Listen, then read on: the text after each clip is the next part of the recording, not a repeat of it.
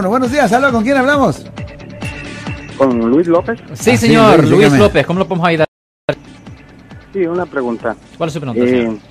creo aproximadamente el 70% de los latinos eh, nos gusta el fútbol y lo practicamos. Sí, señor. Pero como usted sabe, eh, en las canchas de fútbol siempre hay am, hay roces, muchas veces ah, algo fuertes.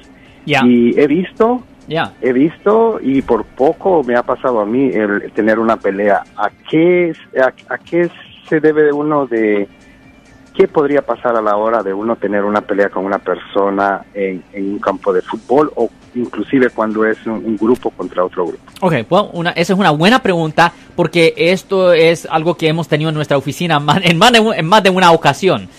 Obviamente si usted está jugando el juego y hay contacto que no es intencional, you know, es parte del juego, no estás teniendo, no, no se tiene la intención específica de causar un daño, es parte del juego y no van a presentar cargos, simplemente están jugando el juego. Pero, por ejemplo, si uh, una- un árbitro le saca una, una tarjeta roja y usted se enoja con él y después se acerca al árbitro, al árbitro y usted le pega a uno, ah, ahí, ahí sí tenemos un problema porque eso no es parte del juego, eso ya es un acto intencional, es agresión bajo el Código Penal sección 242 y eso conlleva una pena potencial de hasta seis meses en la cárcel del condado. Son las acciones que no son intencionales, por ejemplo, si usted está, you know, jugando con la pelota y todo eso y obviamente los jugadores siempre se están rozando, pegando y todo eso. Yo sé cuando no es intencional es parte del juego, pero si pero si usted comete una falta específicamente, intencionalmente, sí pudieran presentar cargos, absolutamente, porque eso ya no es parte del juego. Y di el ejemplo de, de la tarjeta roja, porque es un ejemplo que, de- que tuvimos en nuestra oficina, donde un cliente una vez ah, estaba jugando fútbol y un árbitro sí le sacó la tarjeta roja y él pues le pegó al árbitro y llamaron a la policía y se hizo un gran problema. So, en esa situación, cuando usted comete una falta así de obvia, sí pueden presentar cargos, señor. Ok, ¿qué pasa si la pelea es con otro jugador y lógicamente es una pelea? El, ot- el otro responde, el otro... Es una pelea entre dos. Well, Pero dos- al well, final de la pelea ajá. va a haber un lastimado, por ejemplo, un, eh, no sé, un brazo quebrado o algo así. Well, la cosa. Recuerda que es ilegal pelear. Ah, obviamente, si alguien le está pegando a usted, usted tiene el derecho de usar la fuerza necesaria para, pues, para parar la pelea. Y en una situación así, lo que hiciera es que miraran a quién fue el agresor inicial.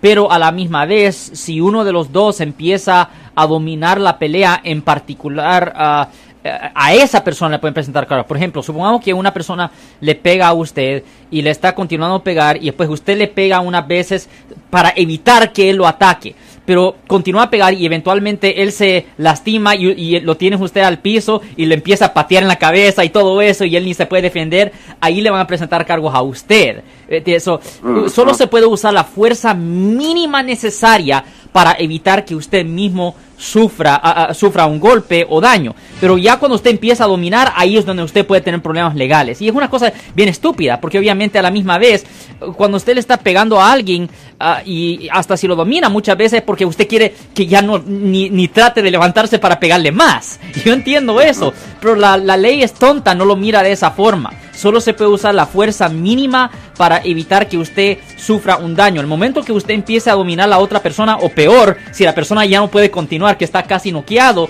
y le estás todavía pegando, ahí le van a presentar cargos bajo el Código Penal Sección 242, que es de agresión, señor. Excelente información. Muchas Sí. gracias. Y si usted tiene cualquier otra pregunta, por favor, denos otra llamada aquí en el aire al 415-552-2938. Marcos, yo soy el abogado Alexander Cross. Nosotros somos abogados de defensa criminal. Right. Le ayudamos a las personas que han sido arrestadas y acusadas por haber cometido delitos. Si alguien en su familia o si un amigo suyo ha sido arrestado o acusado, llámanos para hacer una cita gratis.